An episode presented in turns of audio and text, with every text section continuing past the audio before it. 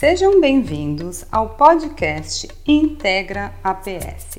Nele, a Radiotix Rio contará algumas histórias da atenção primária à saúde, recebendo convidados das mais diversas áreas.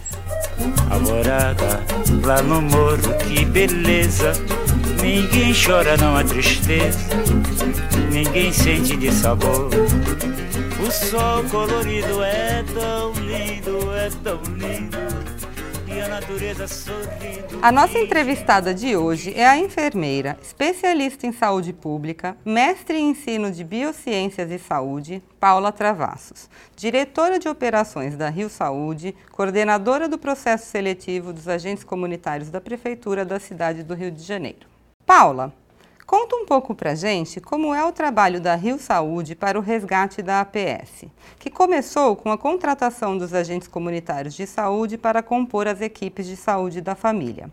Quantos ACS serão contratados? O trabalho da Rio Saúde começa com a formalização do convênio entre a empresa pública e a Secretaria Municipal de Saúde para a contratação de agentes comunitários de saúde para atuar nas diversas equipes de saúde da família que estão implantadas na cidade do Rio de Janeiro e para aquelas que ainda serão implantadas. O convênio ele prevê 8 mil agentes comunitários de saúde até o ano de 2023. No primeiro ano, nós vamos contratar 6 mil e até 2023 os outros 2 mil. Qual o principal desafio que você vem encontrando nessa grande missão de reestruturação das equipes com os ACS? Sem dúvida nenhuma, o principal desafio é a recomposição dessas equipes de saúde da família que estavam por muitos anos incompletas. Nós, então, dividimos esse processo de contratação em duas etapas. A primeira etapa foi zerar o banco de classificados dos editais realizados anteriormente. E a segunda etapa foi remodelar o edital para que ele fosse mais adequado às necessidades hoje existentes na cidade. E a questão das condições de trabalho?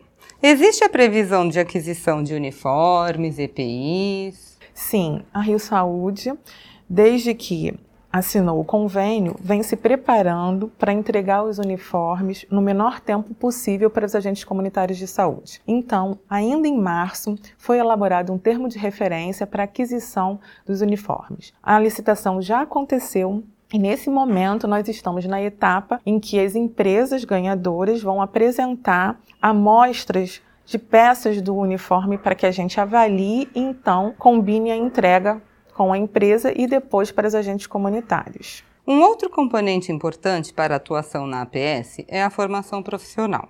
Imaginamos que novos ACS precisem ser capacitados. Como está sendo pensada essa capacitação inicial para esses profissionais? O ano de 2021 está sendo um ano bastante difícil. O aumento do número de casos de Covid, o aumento do número de internações no início do ano e a necessidade de ampliação das faixas etárias para a imunização fez com que a gente pensasse que Nesse primeiro momento, o ideal seria manter os agentes comunitários de saúde dentro das equipes de saúde da família, prestando o melhor cuidado à população. E num segundo momento, nós estamos pensando em fazer um treinamento mais compacto para que o agente conheça as suas atribuições, o que a comunidade espera dele e o que a própria equipe espera do agente comunitário de saúde. Esse treinamento ele ainda vai acontecer nesse ano num formato mais curto. E no ano que vem, nós faremos um introdutório em parceria com a Secretaria Municipal de Saúde, conforme preconizado pelo Ministério da Saúde, com carga horária de 40 horas semanais. Para terminar,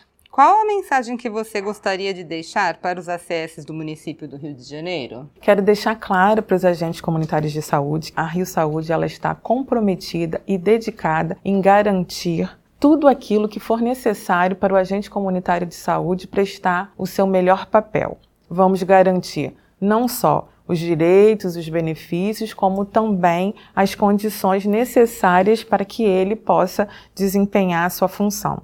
E isso envolve não só os uniformes, como o treinamento, o salário em dia e os benefícios também. Paula, Gostaria de agradecer muito a sua participação aqui no nosso podcast. Muito obrigada. Este foi o segundo episódio do podcast Integra APS. Fique ligado nas nossas plataformas digitais para novos episódios.